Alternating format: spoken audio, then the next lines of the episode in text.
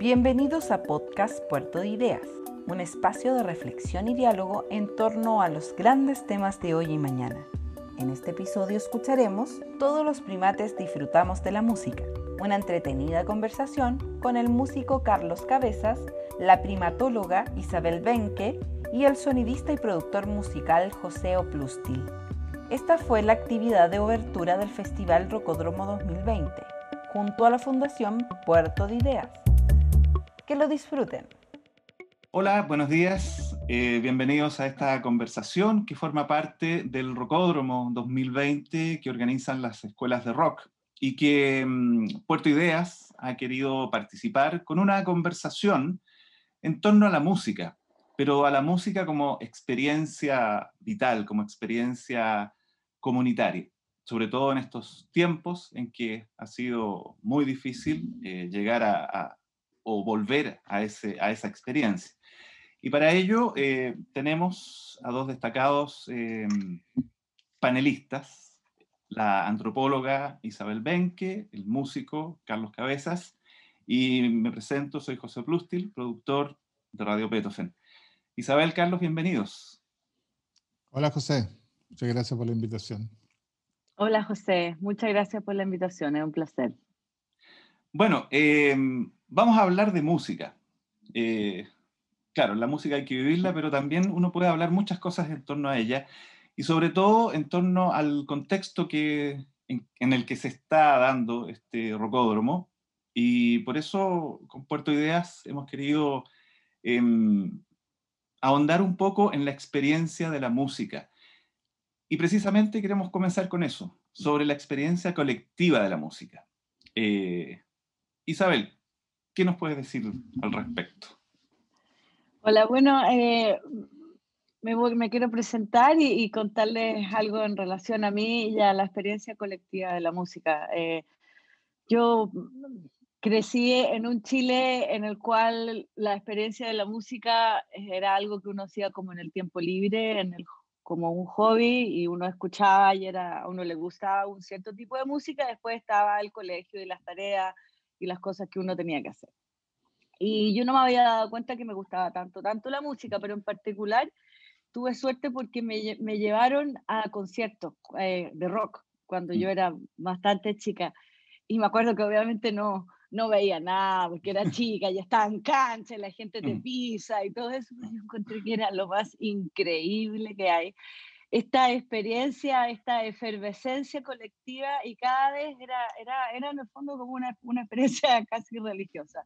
Y bueno, me, quedó eso en la experiencia y sería todo. Y pasaron muchos años y después viajé muchas partes por el mundo, etcétera, y, y vi muchas cosas, pero esto todavía no se me integraba y me puse a estudiar antropología y me puse a estudiar comportamiento animal y estudié la conducta de, de, los monos, de los bonobos, que son como un tipo de chimpancé, etcétera, etcétera. Y yo veía cómo ellos jugaban y dije, oye, el juego es súper importante y cómo jugaban en grupo.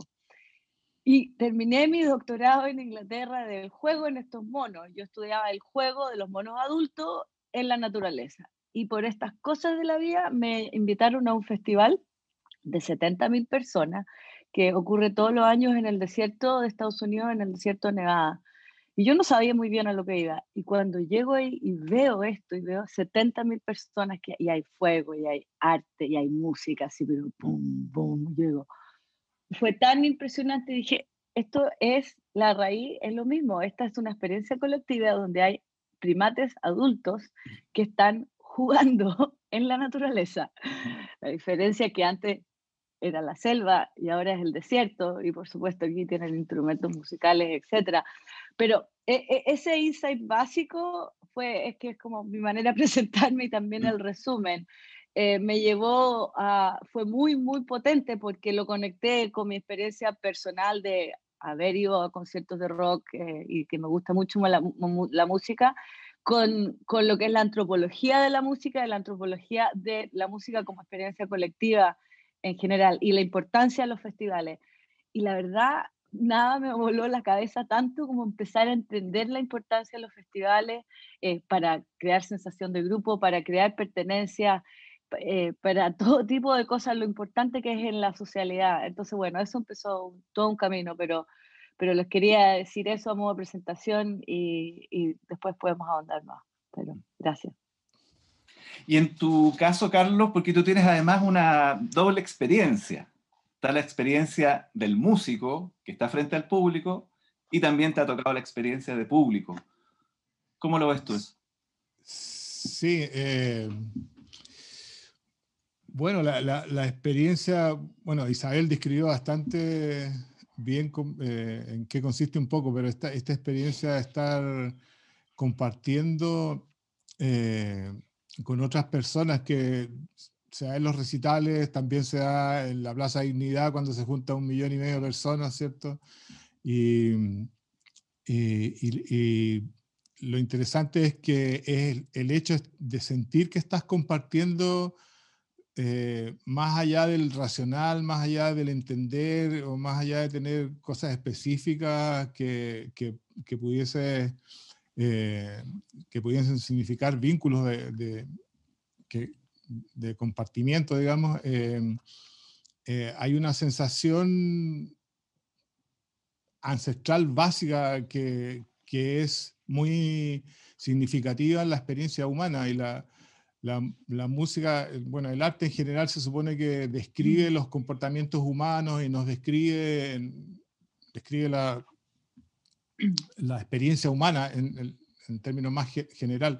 Y la música tiene eso que tan curioso que, que, va más allá del lenguaje. El lenguaje se supone que es la primera, la primera manera de cómo nos comunicamos, pero resulta que la música eh, de alguna manera te comunica más allá que eso. ¿no? Se habla que la música es universal, pero eh, eh, es más allá del cliché de que la, de,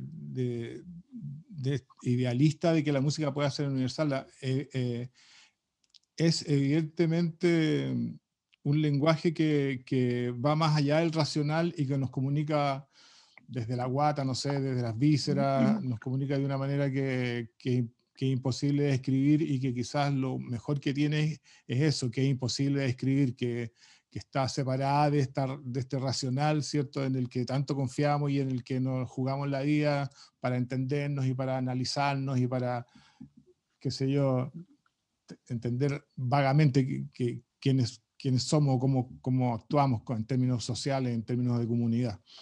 Entonces, el, en general eh, la experiencia que hemos tenido en, el escenario eh, se acerca mucho más a esa otra experiencia de sentir que estamos todos juntos cuando, cuando tocamos con los electros, que se yo, con la banda. Eh, creo que lo, que más disfrutamos es eso, de, de entender que es nuestra música eh, eh, la música que se hace en Chile, la que está ahí y la que estamos todos disfrutando, la que está, eh, estamos disfrutando de esa experiencia más que de una experiencia unidireccional de unas personas en un escenario enviando un mensaje, el que sea, a otros que están allá recibiendo este mensaje, sino que una cosa mucho más catártica y visceral y más horizontal. No está, en algún minuto estábamos hablando de esto de, la expresión musical como una expresión natural del ser humano, ¿cierto? la expresión artística como una expresión natural del ser humano. Por ahí siento que, que, realmente llegas mucho más allá que el viaje personal que puedas tener como artista, ¿cierto? que estás tratando de, darle un mensaje a la gente de cómo hacer tal o cual cosa, cómo sentir. Eh, eh, creo que se llega, mucho más allá de esa otra manera y, la universalidad que pueda tener ese lenguaje se pone eh, de manifiesto mucho más en, esta, en estas experiencias catárticas, viscerales, trans, ancestrales, colectivas que, que, genera la música. Claro, y al final, eh, claro, uno, uno tiene la idea del artista, del creador, del músico, que trabaja solo en, en cierta medida creando, pero eso necesita de la retroalimentación, porque al final, eh, eh, no, ¿qué sentido tiene, cierto? ¿Qué sentido tiene que quede como una experiencia solitaria que no se comunica? Me imagino. Sí, o sea, yo siento que el arte en general saca a flote eso y, A ver, en los procesos creativos, eh, en mi caso, bueno, yo no, tuve academia musical, nunca estudié música, entonces eh, creo que tuve la suerte de, estar en esta época en que empezaron a aparecer maneras de poder eh, desarrollar ideas musicales con todos estos instrumentos electrónicos, qué sé yo, que acercó a... Que, que descolgó del, del hecho de, desarrollar destrezas físicas en un instrumento como para poder escuchar alguna idea que tuvieses, porque antes, ¿cierto? 100 años atrás, para poder escuchar una idea que tuvieses tenías que tener un grupo de personas que representar esa idea en su instrumento, ¿cierto?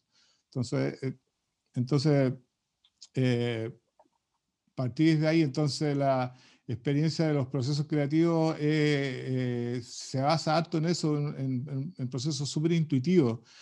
Y, creo que, bueno, en general, ah, eh, esto de hablar de uno mismo no es muy...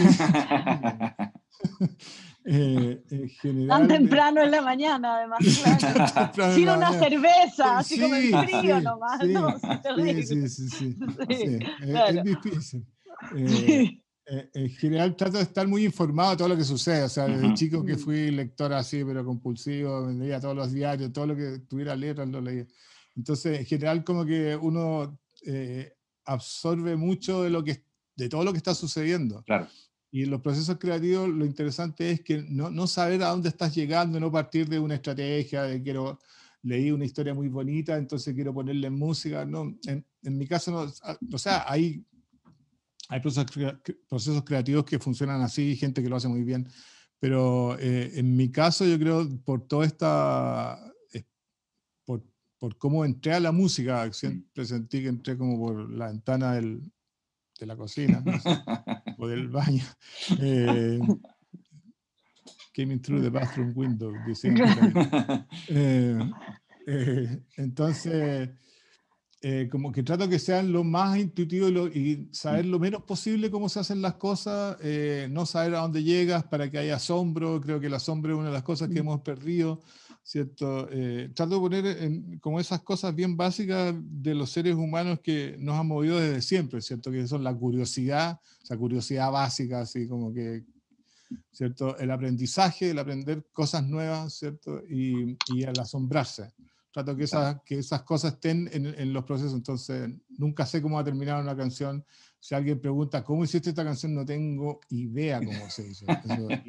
y, me encanta que quede ahí, ¿cierto? Así eh, dejas el intelecto fuera, porque cada vez que te pones inteligente, creo que en términos creativos no, no funciona. Cuando qué querrá escuchar la gente de mí, todo ese tipo de expectativas, todo eso fuera, lo más lejos posible de, intelectualizar el, proceso creativo.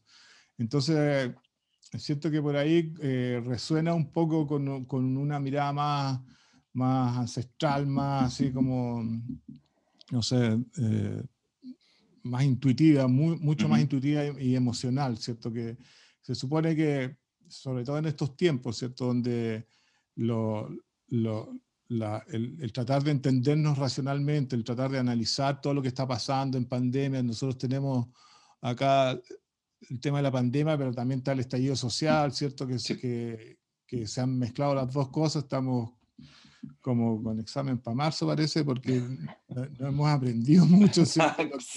lo que partió como el estallido social, como que si no lo entendimos muy bien, ahora la pandemia como que nos viene a reforzar ya con peri manzana, ¿qué parte no entendiste? Claro. Entonces... Te dejaron eh, repitiendo, ¿Sabes? Para marzo ahí se nos cayó el carnet, pero bueno. Em, eh, entonces ya... Eh, Nada, pues por ahí va la. Me perdí un poco, por ahí va un poco mi experiencia en, en, la, en la, música. No, eso, es super, mm. no, eso es súper interesante lo que hablabas tú de la intuición, porque eh, cuando nosotros hemos conversado previo a esta reunión, eh, hemos eh, reiterado mucho y retomado mucho ese tema de cómo la música ha estado siempre con el hombre. O sea, no es algo que, no, no es algo que de repente a alguien se le ocurrió enseñar música ni nada de mm. eso. Estaba. ha estado siempre.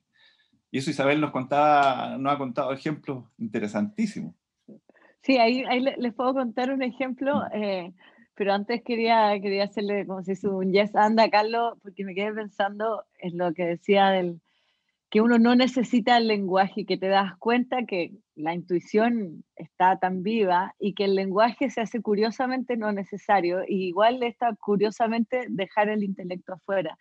Eh, les quería contar una anécdota, porque hace varios años atrás, con un grupo de académicos, y obviamente los académicos son una especie de humano bastante curiosa, que creen que solo existe el intelecto y que de hecho el cuerpo está para llevar el cerebro a distintas partes, ¿no? El cuerpo el transporte. claro, es un vehículo de transporte de cerebro entre distintas salas de clase, por así decirlo, ¿verdad? Y que todo se entiende a través del lenguaje y que en el fondo esto es lo que importa. Entonces fue una experiencia bien interesante. Yo estaba estudiando los festivales y quería ver, ya había estado mucho en, estos festivales de 70.000 personas en el desierto y había estado estudiando la prehistoria de los festivales, pero quería ver un festival grande de expresión moderna, entonces fui, a, quería ver el Carnaval de Río. Pero lo estudié un poco y dije, más que el Carnaval de Río, quisiera ver el Carnaval de Salvador Bahía eh, porque en Bahía pasa algo distinto que en Río, que en Río hay un poco más de separación entre lo performático y la audiencia. Y una de las cosas que aprendí estudiando los festivales en la prehistoria es que había menos separación entre los performers mm. y la audiencia. Entonces, por supuesto, eso es algo que pasa hoy día en un festival de ideas, por ejemplo, tienes un performer, la persona que habla y la audiencia que está sentada.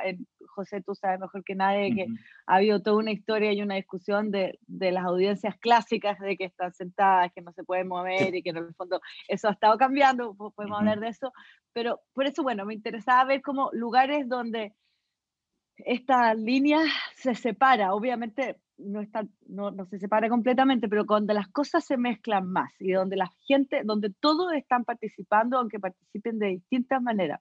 Entonces, bueno, fui a, a, Bahía al carnaval y eran dos millones de personas moviéndose, dos millones de personas moviéndose con la música.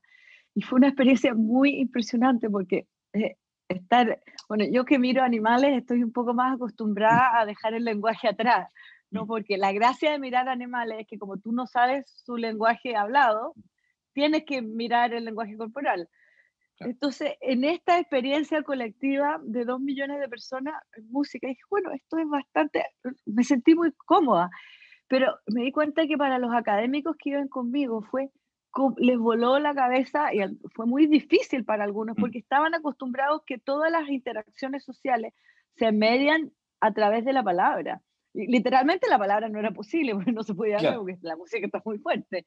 Eh, pero si cualquiera llevamos nuestra experiencia, nuestra experiencia a, una discoteca, sabemos que se puede hacer de todo sin hablar. O sea, tú puedes pedir un trago, puedes flirtear, puedes decir que sí, puedes decir que no, puedes invitar a alguien a bailar, puedes hacerte el tonto, puedes hacer un millón de cosas sin hablar. Entonces, ver esta experiencia aumentada a un millón de personas, dos millones de personas, donde la palabra se dejaba atrás, eh, fue realmente una, una enseñanza eh, muy importante. Y claro, dejando el, el intelecto atrás eh, y una experiencia muy, muy, muy catártica. claro, bueno, y eso en el fondo me reforzó lo, lo, lo que decía Carlos antes de, de, la música como una expresión natural del ser humano. Em, y bueno, me puse a estudiar más, después de esto me puse a estudiar más la, la, la prehistoria de los festivales y me di cuenta que había como una narrativa en la antropología que iba más o menos así, que era como, bueno, nosotros éramos cazadores recolectores, ¿ya? Cazadores recolectores que eventualmente aprendimos a hacer agricultura y creamos ciudades, nos asentamos en un mismo lugar. Al tener agricultura y ciudades nos enriquecimos. Al enriquecernos tuvimos, no sé, trigo en, en la bodega y con ese exceso pudimos hacer festivales. ¿Verdad? Porque en el fondo es como decir, hay plata para hacer una fiesta. Y uno dice, bueno, tiene sentido, ¿no? Y me puse a estudiar los tiempos y las edades de los restos arqueológicos y me di cuenta de algo increíble, que en realidad es al revés. Los festivales colectivos son, predatan a la emergencia de las ciudades. En la historia pareciera ser justamente, no es que eh, nos hacemos ricos, nos asentamos, tenemos ciudades y luego con lo que sobra hacemos un festival, sino es más bien que somos cazadores recolectores. Ya llevamos haciendo música por miles y miles y miles de mm. años. La música es una expresión muy, muy, muy antigua en los seres humanos. Nosotros como especie tenemos 200.000 años, llevamos en la agricultura unos 10.000 años, llevamos haciendo música, hay, hay, hay, una discusión grande, pero mm. llevamos haciendo música por lo menos hace 100.000 años. Entonces, era mucho más que somos cazadores recolectores, nos juntamos, estamos, cantamos, hacemos percusión, pero em, tú empiezas a ver como una señal en la arqueología donde las personas no solo cantan y hacen música mm, como oportunísticamente, por ejemplo, veamos cinco personas viajando por el bosque y podemos tocar flauta o al anochecer, sino que vienen personas de distintos grupos y se juntan como premeditadamente a lo que nosotros llamaríamos un festival. Y eso es bien notable, porque si tú piensas para un festival como Rocódromo o Puerto Idea, se necesita planificación. Un festival no, no, no emerge así, ah, un, un, festival pequeño, así entre cinco personas tú puedes tocar música así, pero lo que llamamos un festival donde ya hay mucha gente y vienen de distintas partes, requiere de, una, de planear de un planeamiento que es anticipativo, o sea, porque tienes que juntar comida, además, porque además se toma, y dónde nos vamos a juntar. Entonces, hay como mucha corteza prefrontal en eso, pero es mm. como si planeáramos para luego poder entrar a esta experiencia catártica. Y a los que les interesa el tema, les recomiendo googlear un lugar que se llama Gobekli Tepe, que es un sitio al sur de Turquía, que tiene dos capas que están excavando, una de 12.000 años atrás y la otra de 11.000 años atrás. En Gobekli, eso quiere decir, si prestan atención a la fecha, que es unos 2 o 3.000 años antes que hubieran ciudades, ¿ya? Dos o tres mil años antes que hubieran ciudades. O sea, aquí estamos hablando de un sitio de festivales que predata las, las, ciudades. Y estas personas venían de lejos, traían comida, tomaban, además, tenemos la, la, la, la, evidencia más antigua de alcohol. Por ejemplo, hay unas vasijas de por lo menos 160, que tienen una capacidad de por lo menos 160 litros, de algo así como una cerveza fuerte. O sea, esto no eran ni reuniones familiares, ni tampoco, o sea, hace mucho tiempo que ya estamos haciendo esta cosa que es congregarse, tomar, compartir comida y compartir bebida y entrar al unísono a hacer música. Hay dibujos, carvings, por ejemplo, de personas bailando.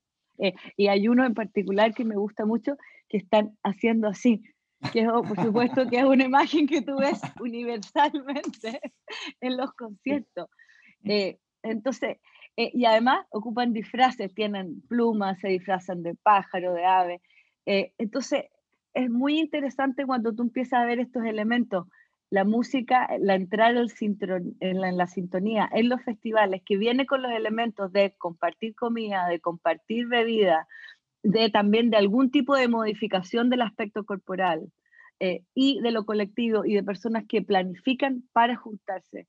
Eh, creo que en la antropología, esto como, de nuevo, como la antropología también tiene, sufre el, del mismo problema que creemos que el, el, el cerebro y lo, y, lo, y lo racional es lo más importante. Hay personas que lo han mirado, pero creo que con, ahora con el tiempo nos vamos a dar mucho más cuenta, de, y, por, y por supuesto con la pandemia, porque la pandemia nos ha cortado la, la, la, justamente la experiencia de estas experiencias colectivas. Podemos escuchar música en nuestra casa, eh, gracias a Spotify y a la tecnología, pero nos está faltando esto. Entonces, eso, eso quería simplemente decirle que, lo, que los festivales, no solo hoy día observamos festivales en, todas las culturas, pero además que son muy, muy antiguos y que predatan a las ciudades. Entonces, más que las ciudades producen riqueza y luego esto te permite hacer un festival, parece ser que somos cazadores recolectores, nos juntamos a hacer festivales y dado que nos juntamos a hacer festivales, formamos lazos. Estos lazos crean confianza. Con estos lazos de confianza podemos establecer redes de cooperación, redes de intercambio económico, eh, y luego así, y esto es lo que hace que facilita que emerja la complejidad social y las ciudades después. O sea, yo diría que primero viene el festival y luego la ciudad. Eh, esto es algo que vemos en Mesopotamia, pero también lo vemos, por ejemplo, en Centroamérica, en los mayas, y lo estamos viendo en, distintos lugares. Eh, sí, es bien potente. Sí, lo otro interesante, o sea, respecto a eso y, a la música es que también va generando pertenencia, va agrupando gente en torno a la música.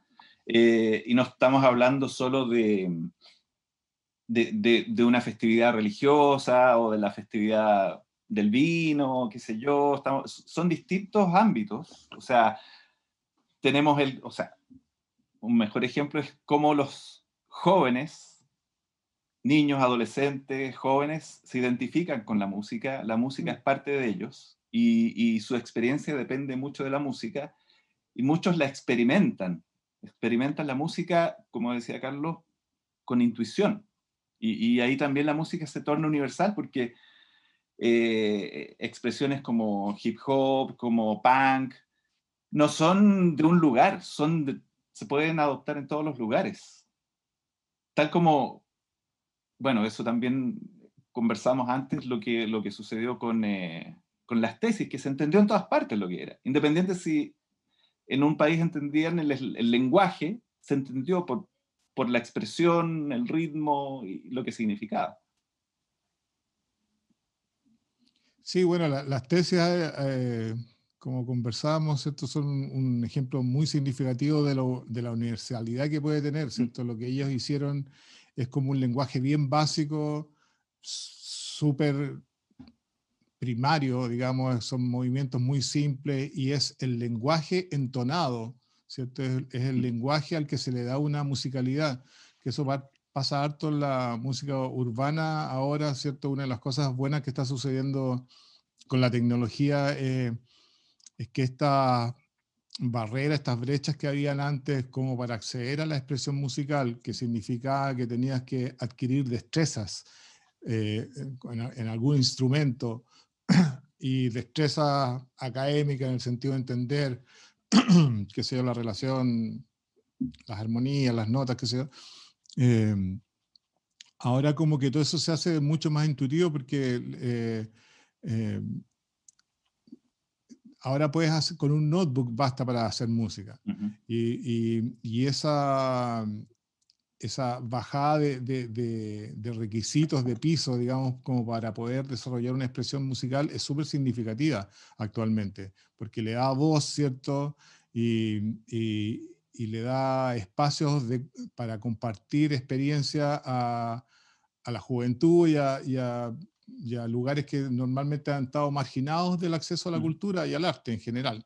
Entonces, por ahí es súper significativo. La música urbana ahora, ¿cierto? Puede ser una base muy sencilla, una base que puede citar pulsiones estéticas de distintos lados. Esa base puede ser cualquier cosa, no, no, necesariamente un estilo específico, como mm. partió el rap. A esta altura puede ser cualquier cosa, puedes poner un bombo y, un, y el ruido de un estadio, ¿cierto? Y sobre eso decir algo. Entonces, encuentro que es muy interesante eso, porque está horizontalizando la expresión artística, ¿cierto? Sacándola de ese, de ese lugar lejano en que, por lo menos en mi generación, nos enseñaban que estaba, ¿cierto? Eh, y, poder tener expresión eh, a este nivel más, más, más, emotivo, más, más intuitivo, ¿cierto?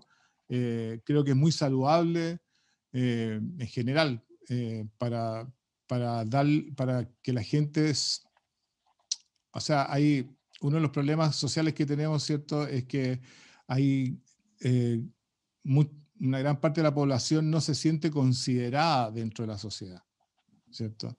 En, en, la, en las protestas, ¿cierto? Cuando un cabro se sube arriba de un guanaco, ¿cierto? Y, y la gente lo, lo, grita, es primera vez en su vida que está siendo considerado, ¿cierto? Socialmente. Entonces, eh, tener, un, tener un espacio o la capacidad de, de poder expresarse, eh, aunque no sin entender mucho lo que estás diciendo o cómo lo estás diciendo, eh, es súper significativo para, porque la gente se valida ante sí misma y le da un sentido a la vida de las personas, ¿cierto? siento yo. Entonces, esa es una de las cosas buenas que, que, ha, estado pasando con la tecnología que, que, ahora es, mucho más sencillo, ¿cierto?, poder expresarse musicalmente a, ese nivel tan básico y sin que tú tengas la menor idea de música, de una nota siquiera, si, si, si es el caso. Y tú hablabas de punkies recién, ¿cierto?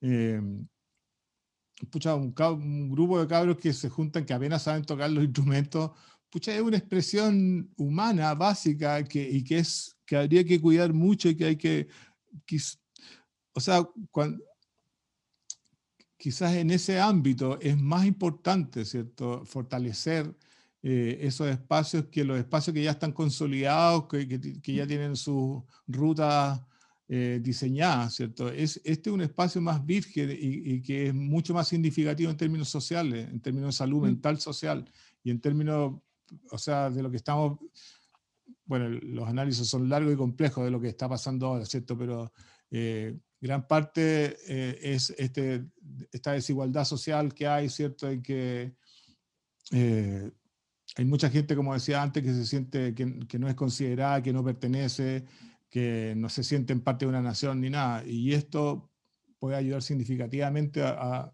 a, entendernos mejor en términos comunitarios y a, y a, sentirnos más integrados de alguna manera en, en esta comunidad.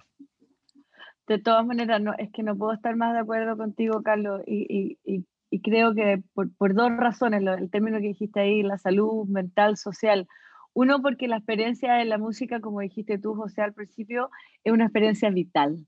O sea, primero que nada, queremos, somos animales, estamos vivos y queremos, nos gusta y necesitamos sentirnos vivos. Entonces, la música es un, gran ejemplo de una experiencia vital. Estamos en el presente, además, y estamos en el presente con todo nuestro cuerpo, con todo nuestro sentido y nos sentimos vivos. Y lo segundo que pasa es lo que decía Carlos, que cuando tú te mueves al unísono con otras personas, porque la música te sincroniza, y, el tema de la sincronización es súper importante, y cuando tú te mueves, si yo me muevo contigo, si yo bailo contigo, si yo canto contigo, yo formo un lazo contigo. Por la duración de, de ese momento musical somos parte de un algo que es más grande que nosotros. Y eso es infinitamente saludable para un animal social como nosotros. Eh, los seres humanos eh, evolucionamos en sociedades pequeñas, pero evolucionamos con otros. Entonces hay, hay como una soledad profunda que tiene que ver con algunas características de la vida moderna, pero sobre todo se han, se han aumentado ahora en pandemia que yo diría que la música es antídoto a este tipo de depresión colectiva, pero también es profilaxis, o sea, la profilaxis es algo que previene la depresión, ¿no? Eh, de hecho, eh, conocemos experimentos en que, eh, en que lo mismo se aplica al juego en general, porque es como una expresión colectiva, pero la música creo que hay algo que es antídoto y profilaxis para la depresión porque por sobre todo es una falta de belonging, una falta de mm. pertenencia y de experiencia vital. Eh, entonces, claro, las dos cosas juntas son, son tremenda, tremendamente fuertes. Y ahí la sincronización, piensa en lo rápido que tú, hay un término que es el entrainment, que es como cuando tú entras en el ritmo de otro. O sea, inmediatamente con, con un ritmo, o sea, empiezas una percusión y al tiro es, es, casi imposible además, ¿no? Entre, y mira, mira José, como él está moviendo la cabeza, así, es que eso es increíble, porque estamos en Zoom, el maldito Zoom, que, que obviamente ya por lo menos tenemos audio y visual, pero como las pantallas son chicas, nos falta toda una cadena de información corporal, pero aún así igual resulta. Eh, entonces, por supuesto, esto lo aumentamos tantas veces cuando estamos en persona. Eh, y, los humanos somos un animal muy curioso en esto, porque hay, otros animales que son musicales en el sentido de, tener, eh, de ser muy sensibles eh, a las notas musicales, por supuesto los pájaros nos dan cancha lado en esto, y los loros en particular también tienen una capacidad de, de ritmo, y los, pero los primates y los mamíferos en general no tanto. Entonces, nosotros somos un mamífero muy raro en ese sentido. Somos un, primate que fuera más como un loro, un primate que es más como un pájaro, porque ocupamos la música como una manera de sincronizarnos. Eh, entonces, al ver, por ejemplo, los festivales y las experiencias colectivas, yo me acuerdo de, de cómo un cardumen de pescado, de, perdón, un cardumen de peces se mueve el unísono. Eh, o, como los pájaros, por ejemplo, los starlings también se han visto que se mueven como si fueran, a veces vuelan y hay unas formaciones que es como si fueran todo uno. Y por supuesto, si tú estás en un, estadio, en un concierto, en un recital, ves que, eh, que pasa lo mismo con, con, los seres humanos. Tenemos ese momento en que la emoción y el movimiento viaja a través de una muchedumbre y la sincroniza. Y en ese momento somos todos parte de un cuerpo más grande. Y eso eh, creo que psicológicamente, corporalmente es una experiencia muy fuerte y muy, muy sanadora también. Sí, y, y sobre mm, volviendo un poco a lo de la experiencia musical, ¿qué ustedes creen que es, qué tan importante es para un niño, un joven, tener esa experiencia musical, eh, no solo de, escuchar música, sino también de hacer música, de practicar música? Yo creo que, es fundamental que, o sea, debería estar mucho más integrada en la educación básica, ¿cierto? Eh, está esta idea de que, a ver, eh, que, de que si vas que si te vas a meter en la música es porque tienes algún interés en ser músico, ¿cierto? Mm. Eh, y desarrollar una, un, oficio en eso. Pero la música eh, cierto que es que debería ser una, una, actividad mucho más doméstica, sin mm. independiente que eventualmente si quieres puedes desarrollar una carrera musical, pero debería ser algo bastante más, más doméstico, ¿cierto? Tal como pichanguear, ¿cierto? Cuando te, mm. juntas a pichanguear con tus amigos, eh, bueno, puede ser que sea interesante quién gana, quién mete más goles o no, pero realmente lo que está pasando ahí que estás compartiendo con tus amigos, estás echando la talla y hay un cariño y hay una, una, una experiencia humana ¿cierto? Eh, que, el, cuyo valor o significado más importante va por otro lado. Y con la música debería pasar algo similar, ¿no? Que, eh, que en los colegios, tal como hay gimnasios, ¿cierto? Podrían haber salas de ensayo o, instrumentos, ¿cierto? Donde el, eh, la, donde el hacer eso tuviese la misma importancia que pichanguear. El, en la experiencia que yo, yo tuve, yo me decidí a la música cuando entendí eso, de, en, este, algún, este viaje que alguna vez hice eh, eh, a Inglaterra, ¿cierto? A Londres, donde estaban estos primos que me invitaban a, a bichanguear, íbamos a bichanguear, íbamos al bar a tomar cerveza, íbamos a jugar snooker, eh, pool y y después íbamos a esta sala de ensayo, metíamos bulla y la sensación era muy parecida a cuando estábamos pichangueando y no tenía ni más importancia ni menos importancia que la cerveza o que la pichanga o que jugar pool. Entonces, eh, y, y, entonces creo que entender la música así como una parte de, de, expresión humana básica y como casi un derecho humano básico en términos de expresión musical Em, creo que, cambiaría harto eh, la salud mental en general, la salud social. Em, em, independiente, como te digo, que, que, eventualmente pueden haber personas que quieran desarrollar una carrera como músicos, pero la, la, música no debería tener esa separación y el arte en general debería estar más, debería llegar más al suelo, ¿cierto? Tampoco estamos inventando nada, la Violeta Parra decía algo parecido, ¿cierto?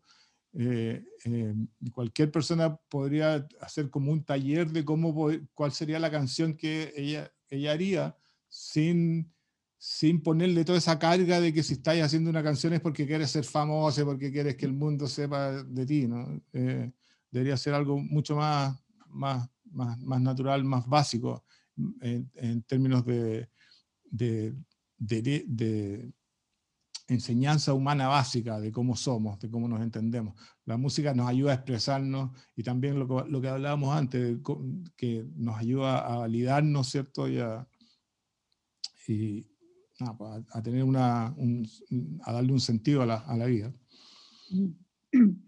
Eh, encuentro que lo que dices de tu, de tu experiencia en el colegio después de aprender la música y como de darse permiso de la música como una actividad cotidiana es como que casi lo más central yo me quedaría como con, con dos conceptos de esta conversación. Uno de, de llevar la música a, espacios cotidianos, en el colegio, en la calle, el martes, a cualquier hora, como las pichangas, y, y, después está lo de los rituales colectivos que hablamos antes, pero simplemente para, para comentar un poco lo que decía Carlos, eh, mi experiencia de niña también fue la misma, era como si uno podía acceder a la música era solo porque literalmente tenía dedos para el piano, o sea, había que ser como virtuoso o tener al ser capaz.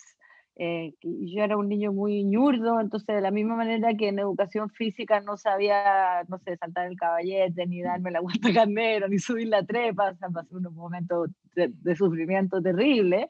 Eh, en la música era lo mismo, porque claro, los de con ser ñurdo no, no podía tocar la flauta bien, porque se me confundían los dedos, qué sé yo.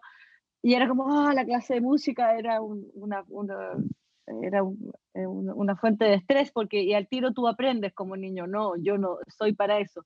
Pero curiosamente, una amiga mía tenía una guitarra y se sabía, yo creo, tres acordes, cuatro acordes, y guitarreábamos en las tardes aprendiéndonos las canciones que, que estaban de, moda en esa época.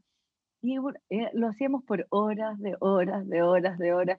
Y con una felicidad, y por supuesto que todos se sumaban, y algunos más desafinados que otros. Pero hoy día cuando miro eso, digo, es, es lo que Carlos dice, o sea, uno necesita en general muy poca destreza específica para hacer música. Lo importante es que cuando estás haciendo música, estás haciendo música con otro y experimentamos esta sensación de bienestar que viene dada en parte porque el, cuerpo secreta endorfinas. Las endorfinas son opioides naturales que tú también secretas, por ejemplo, cuando haces actividad aeróbica como correr o subir un cerro. Por eso es que se siente bien en general. La endorfina la, la secretamos cuando estamos en sincronía y en actividad física. Y, y, es algo que te hace sentir muy bien y te hace sentir muy bien con respecto al otro también. Eh, pero es esta observación que no requiere, no requiere ser un conceptista del, de, eh, con alto entrenamiento para acceder a la música. También en, en, relación a eso les quería contar otro, otro ejemplo. Yo me pasé varios años en las selvas del Congo como parte de mi investigación de, de animales, ya está estudiando la conducta de los bonobos. Entonces me pasaba mucho tiempo en el bosque y, con, en la aldea donde vivía gente, yo vivía en una aldea en el bosque que tenía unas mil personas. Y por supuesto tú te haces amigo de la gente, me haces amiga de las mujeres y las acompañaba al río a buscar agua. Y ellas iban con sus niños y, su, eh, y sus canastos porque traían ropa, qué sé yo. Y me llamaba mucho la atención cómo la música, el juego y la actividad colectiva eh, tenía unas transiciones hacia lo doméstico y el trabajo y la vida normal que, que no eran absolutas. Entonces se entraba y se salía. Por ejemplo, en, en el río eh, lavando ropa y ellas se metían al río a cubrirse, no sé, hasta la cintura y ocupaban el agua como un tambor. Y empezaban a literalmente tamborillar en el agua y a cantar. ¡Ah! Como un lenguaje entonado, es exactamente lo que describía Carlos. Y, y, y hay veces con unos con una, algunas palabras como si fuera un rap, pero con unas líricas bien básicas, después ella decía algo, entonces tú le copias. En el fondo era un juego y lo hacíamos por algunos segundos y, tienen elementos de display y tienen el, elementos de, vitalidad al final y luego se volvía a recoger agua, a lavar ropa, qué sé yo, y luego lo podríamos hacer de nuevo y tal vez cantábamos de vuelta eh, en camino a la casa.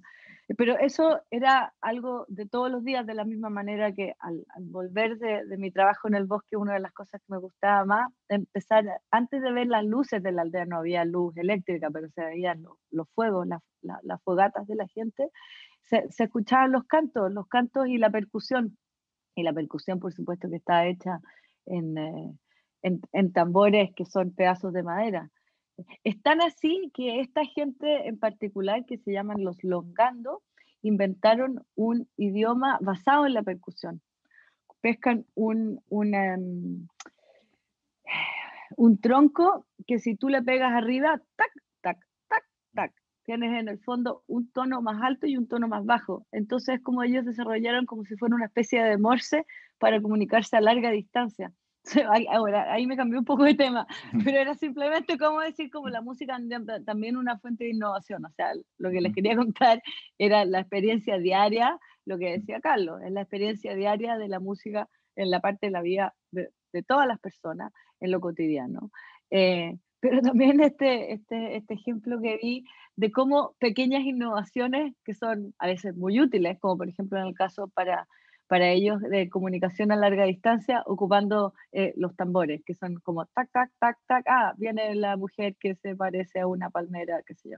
O sea, así, así, se, así también se, se, en la mañana temprano sabíamos la noticia de si hay un funeral, si hay un almuerzo, que algo pasó, etc. Bueno, eso, la música tiene muchos ejemplos de, de innovación, pero lo importante ahí era, les quería contar mi experiencia de de, la música como actividad cotidiana eh, y que está literalmente metida en, la vida de todos los días. Sí, y de hecho, eh, lo que tú mencionabas también esto de que, claro, a uno le tratan de enseñar flauto, que sé yo, no puede hacer nada con el instrumento, le cuesta mucho, eh, pero igual nosotros somos musicales porque tenemos la voz de partida, o sea, todos pueden cantar, afinado o no afinado, pero todos cantan. Y la percusión, nuestro cuerpo puede ser percusión y, de hecho una de las enseñanzas básicas para los niños de, una manera de entrar a la música es con eso, con voz y percusión. Eso es como lo básico. Y muchas cosas de otras materias se enseñan con música. De repente hay gente que le enseña, no sé, las tablas de multiplicar con música, muchas cosas. Entonces, sí, e, e, es, algo básico. Y, yo creo que nos hemos dado cuenta además ahora, con, la pandemia, eh, lo importante que es porque si tú mm, eh, escuchas, digamos, tú escuchas, todos tus vecinos están escuchando música mientras están en la casa encerrados trabajando, todos comparten por redes sociales lo que están escuchando, como por, por esta necesidad de, como no estoy contigo en el concierto, del artista que me gusta, que nos gustaría ver, mira, yo estoy escuchando esto que también te gusta escuchar, y, la gente empieza a compartir esto, con esta como necesidad también, porque la, música, como decíamos antes, eh, claro, es una experiencia individual, pero también colectiva, y necesita de eso, porque muy bien lo dijo Carlos, no se puede explicar, tú no le puedes decir a alguien, claro, tú le dices, no, esa canción es bonita, pero no puedes explicar algo tan abstracto. Necesitas mostrársela a alguien para que la entienda. Claro, ¿y por qué si antes, ahora que estamos encerrados o relativamente mucho más solos que antes, por qué si fuera solamente algo individual, tú tienes esta como compulsión de, mm. de compartir lo que estás escuchando? Es como, es como una especie como de mensaje tirado al mar, es como, oye, mira, hay alguien, aquí estoy yo. Eh, esto es lo que yo estoy escuchando, como ven, ven, ven a escucharlo conmigo, ¿no? De, de, manera virtual. Sí, también creo que hay una, en algún minuto creo que lo, lo hablamos, hay una búsqueda medio inconsciente de un lenguaje distinto que, que el lenguaje artístico que comunica cosas distintas y en el que todavía creemos mucho más, por cierto, hoy, hoy día que está todo tan líquido, como dicen por ahí, en, en, en, lo racional, en las noticias, en todo lo que, desde los fake news para adelante, que ya no, ya no confiamos en, nada mucho porque cualquier, hasta los datos científicos, ¿cierto? Aparecen gente que lo, o sea, hay terraplanistas, todo a ese nivel. Entonces, ya todo es tan difuso y tan. Hay tanto humo dando vueltas, ¿cierto? Que da la sensación de que casi en defensa propia, inconscientemente, buscas otro, otro lenguaje para comunicarte y, sabes que el lenguaje artístico, por lo menos, ahí todavía no hay fake news, ¿cierto? Es bastante más, más real, ¿cierto? Y, aunque no se entienda mucho, algo te... Algo algo pasa ahí que, que, sientes más verdad y sientes que hay un, un, espacio más esperanzador de, de en términos de, no sé, de, de, cómo entender las cosas en adelante. Se ha dicho todo el rato que el arte nos ayuda a entendernos, ¿cierto? Eh, y, y, que todo lo que se haga en, términos de expresión artística durante esta pandemia, eh, cuando lo veamos más adelante, va a ayudar a entender qué pasó y, y seguramente nos va a dar herramientas como para entendernos mejor más adelante. Entonces, nada, siento que hay que darle el mayor espacio posible a esta expresión artística ahora, ¿cierto? porque los análisis que estamos haciendo desde acá como que no, nos están llevando a muchos lados y todavía estamos en, en posiciones, no sé, demasiado sordas eh, con respecto a, a, las otras opiniones, ¿cierto? Estamos todavía súper excluyentes, mm. ¿cierto? En términos de, de, que no aceptamos tan fácilmente las ideas que son distintas a las tuyas. Entonces, creo que por acá todavía puede haber una comunicación que nos ayude a, a entendernos mejor y a, evolucionar un poco y a, y a, entendernos como humanidad, nuestra mm. humanidad. Estoy tan de acuerdo contigo, Carlos, sí. Eh, de hecho, pasa algo con, con, encontrarse con el otro, el otro que es distinto, que se ve distinto a ti, que piensa distinto a ti, que es algo casi mágico, bien interesante que pasa durante los festivales y durante la experiencia de la música. Eh, yo pensaba en qué condiciones humanas es cuando uno naturalmente y sin miedo te acercas a alguien que no conoces y que es un otro, y sobre todo si es un otro que, que es el otro distinto, ya sea racial, socialmente, que de alguna manera el, el, el adjetivo en la vida normal tú no interactúas la primera instancia son en los desastres. En general, cuando hay desastres, la gente tiende, se acerca y tiende ese puente y pide ayuda, ¿verdad? Y eso obviamente es, es, eh, es una experiencia necesaria pero triste. Pero la otra experiencia es durante la música y durante los festivales.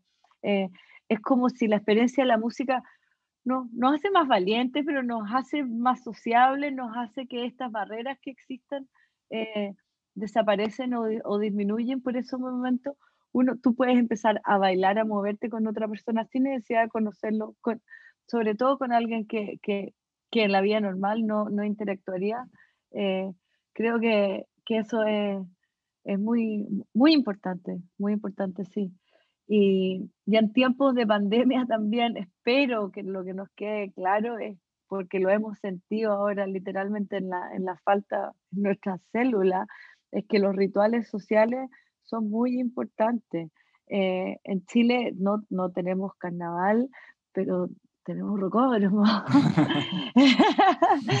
claro, tenemos rocódromo y yo encuentro que es muy emocionante porque como alguien que es un antropólogo y estudia la importancia de los festivales en, en afiatar y en crear las comunidades eh, cuando entendí eso, lo primero que fue pensar, ¡ay, pero en Chile no tenemos carnaval, mm. no tenemos festival, pero qué terrible! ¿Y eso cuánto de nuestros problemas explicará?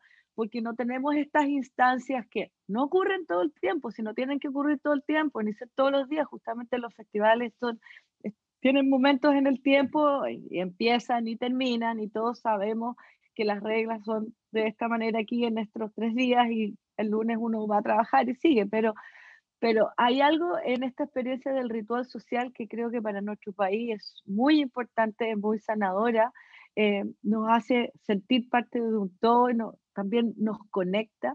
Eh, bueno, tenemos el fútbol y distintas experiencias religiosas, pero, pero, pero creo que a través de la música eso es realmente, no nos podemos equivocar, es ancestral y sabemos que funciona.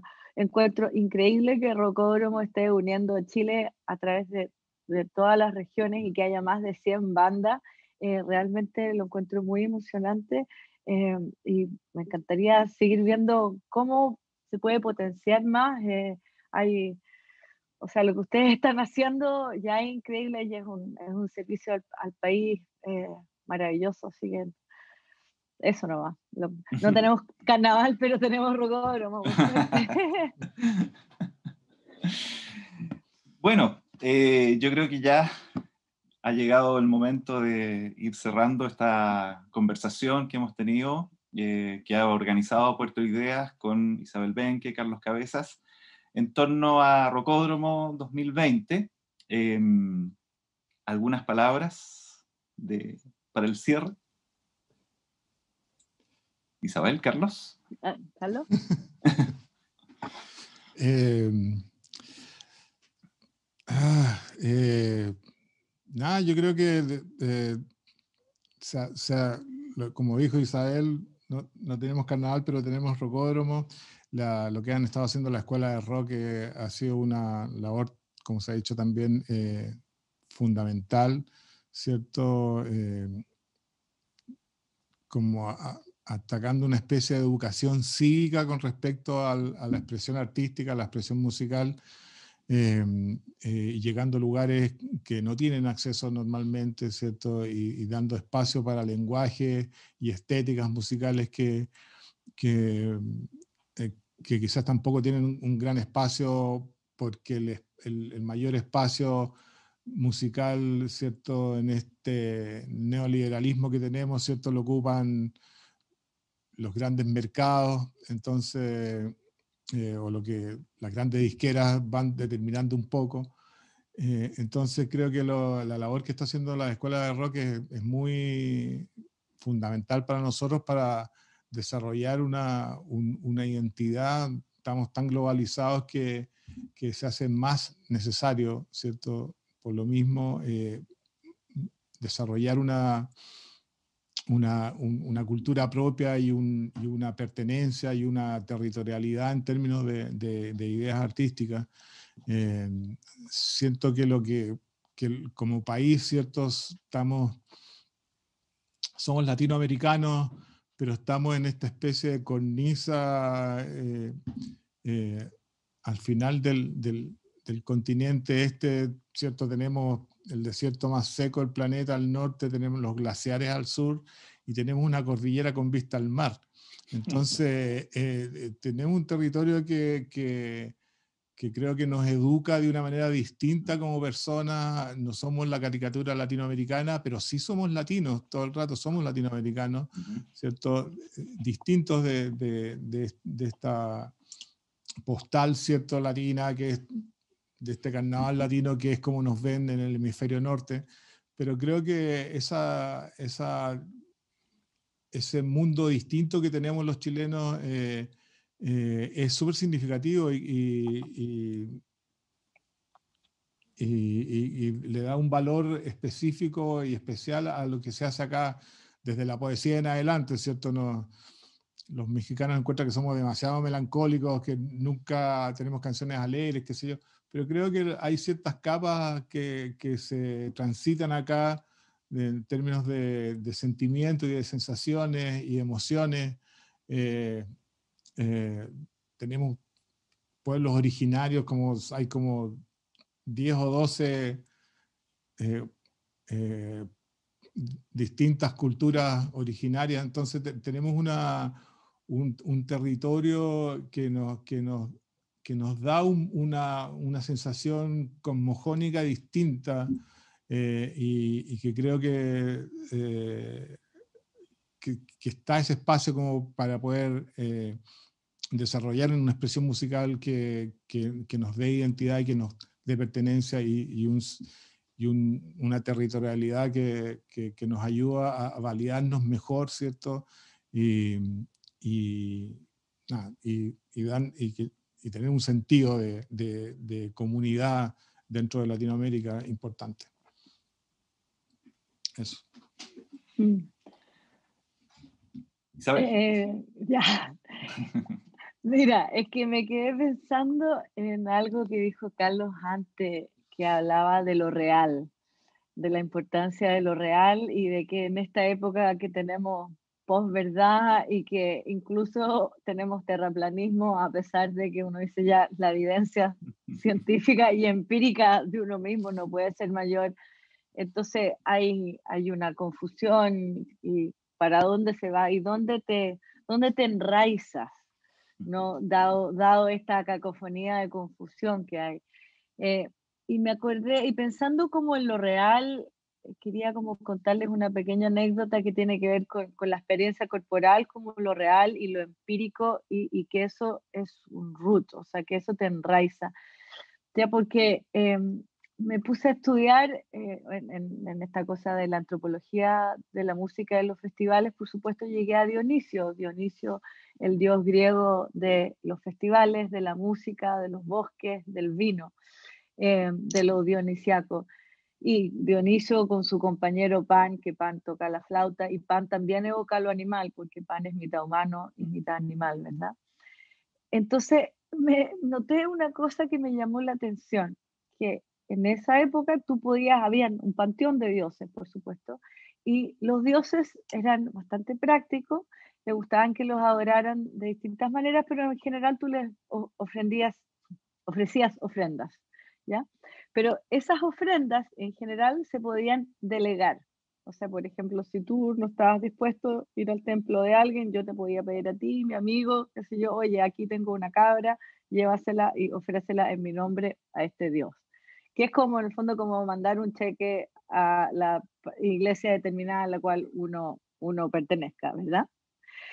Y claro, estaba, funcionaba de alguna manera, pero había una excepción. Había un Dios que no aceptaba ofrendas delegadas ni ofrendas materiales, sino había un Dios que necesitaba que tú la adoraras en persona con tu actividad. Y ese Dios era Dionisio. Y esa actividad era el baile y la música misma. Yo siempre encontré que eso era muy notable, porque había algo de que en el fondo eso no lo puedes delegar, no puedes mandarlo por un documento Word, eh, eso tiene que ser real. O sea, ahí es como lo que decía Carlos, la experiencia real, esa es la experiencia empírica de un cuerpo experimentando la música. Entonces, hoy día, por supuesto que estamos limitados en nuestra capacidad porque no podemos eh, juntarnos en, en, grandes cantidades, pero todavía, gracias a la tecnología, con, con, con su lado oscuro y su lado claro, podemos, podemos experimentar música de manera real. Entonces, entonces toda la, la, iniciativa que ya están haciendo ustedes como Rocódromo me parece realmente maravillosa y los encuentro tan valientes, además, que hayan seguido adelante, porque hay cosas que se prestan más fácil para, para el formato digital, es decir, literalmente hacer un festival de música digital eh, y ustedes están recuperando lo que se puede recuperar y creo que el próximo año, ojalá el próximo año cuando se pueda hacer en persona, va a ser una experiencia muy sanadora y muy fuerte y me encantaría estar ahí y nada, pues los felicito y están como en, lo real. Así que muchísimas gracias. Bueno, muchas gracias Isabel, gracias Carlos y también gracias a Rocódromo por esta invitación y a Puerto de Ideas que también nos invitó a conversar sobre música, la experiencia musical los festivales y lo que significa la música finalmente como algo esencial para el ser humano, ayer, hoy y aparentemente siempre. Así que muchas gracias y bueno, bienvenidos a Rocódromo 2020. Gracias por escuchar podcast Puerto de Ideas. No olvides seguirnos a través de las redes sociales para enterarte de nuestras actividades. Hasta pronto.